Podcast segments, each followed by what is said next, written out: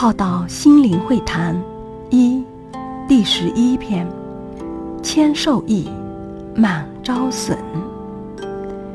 人若骄慢自大，会失去朋友；人若过于自卑，会失去自己。不亢不卑的谦恭有礼，心谦虚而无傲气。虚怀若谷，谦受益；骄慢自满，招损来受。人若能胜而不骄者，是很难；难更要成长。